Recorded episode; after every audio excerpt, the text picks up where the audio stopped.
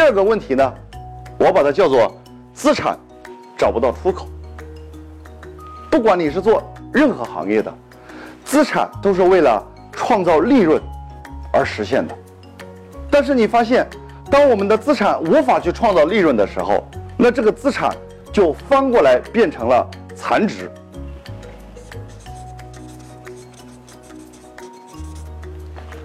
而且当这个资产变成残值的时候，你去处理的时候，你发现这个资产根本就不值钱。